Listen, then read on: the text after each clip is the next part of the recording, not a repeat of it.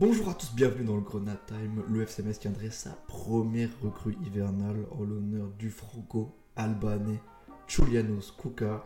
On va analyser tout de suite cette potentielle recrue.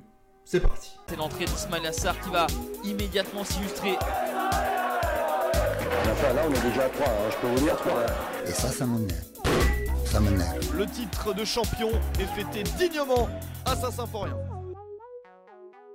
Donc ce jeune de 24 ans, qui est pas totalement jeune non plus, mais qui est pas vieux non plus, qui est dans cette période de 24-27 ans, qui est un peu un entre-deux, dans la carrière d'un footballeur en tout cas, c'est la plus grosse valeur marchande de son club. Pour l'instant, ses statistiques, c'est 10 buts en 16 matchs en D1 albanaise.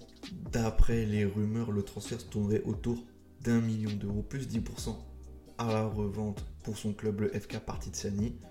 Voici les faits. Pour l'instant, enfin les rumeurs, tout c'est pas encore des faits, on attend que ça soit acté. Mais bon, apparemment, les négociations sont quand même bien avancées. À voir. Maintenant, pour ce qui est de mon avis. J'ai pas envie d'être pessimiste. Les faits jouent pas en sa faveur non plus. Parce que pour l'instant, de toute l'histoire de la business superiore, la D1 albanaise quoi, le transfert le plus haut qui n'a jamais été réalisé, c'est sur la saison 2018-2019 avec Guri, un nom inconnu au bataillon, et le club a posé 710 000 euros. Donc nous, avec nos 1 million et 10% à la revente, ce serait le transfert de toute l'histoire de la D1 albanaise qui n'ait jamais été réalisé. On, on serait le club qui a posé le plus de fric de toute l'histoire de la ligue. Ça sent pas très bon, parce qu'on les connaît, nos recrues qui viennent de l'Est, Iconiex, Krivets, bon, ils sont pas au Real Madrid aujourd'hui. Aussi, on nous le présente comme franco-albanais. Or, il est né à Diber, une ville en Albanie. C'est donc peut-être plus albano-français que franco-albanais, donc l'intégration aussi poserait peut-être problème. On a aussi beaucoup de apparemment qui se posent avec ce joueur, qui viennent avec ce joueur, parce que apparemment il peut jouer aussi à droite et à gauche. Il est surtout aligné en pointe, mais il peut jouer à droite et à gauche. Et il aurait été apparemment sur ce mercato pisté par Vérone, Lecce et Empoli, qui sont des clubs tout à fait honorables. Et bon, le fait que Metz les ait coiffés sur le transfert, ça m'interroge beaucoup. Mais pour sa défense, il a déjà été sélectionné avec l'Albanie 4 fois, il a fait 4 matchs et il a marqué un but. Ça, c'est des statistiques tout à fait honorables. En conclusion, si on résume un peu tout ce qui tourne autour de ce joueur, on a beaucoup de apparemment, quand même. Donc soit c'est un crack, mais bon, les derniers cracks qu'on a signés, s'ils viennent pas de génération foot, on n'a aucun crack, hein, qu'on a signé un transfert, ça c'est sûr.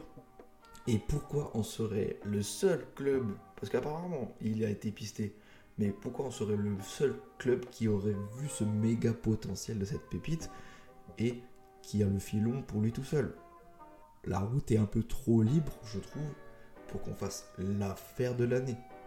Pour moi, Vérone, Lecce et Empoli n'ont pas insisté. Et euh, à voir si c'était juste des rumeurs comme ça à la volée. Mais il se serait pas privé, à mon avis, de coiffer Metz si euh, il en valait vraiment le coup. Donc, on va rester positif parce qu'on est sur une humeur positive en ce moment avec Metz. Et J'espère être mauvaise langue, puisqu'il est quand même international.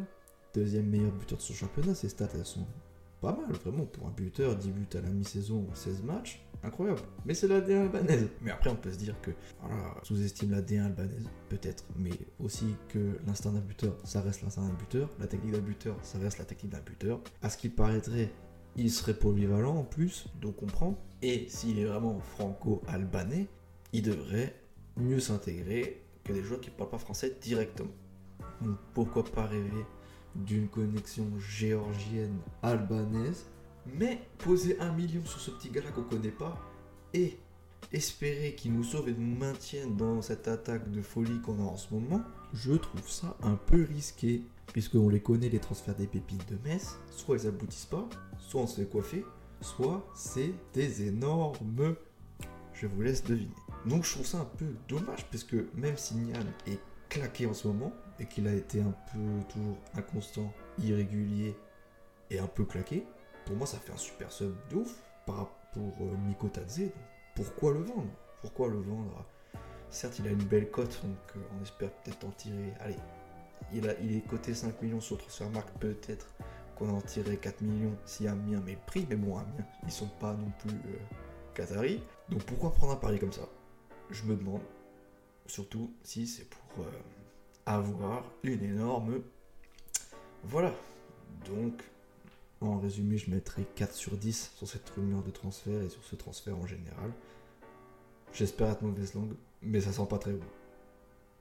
A plus.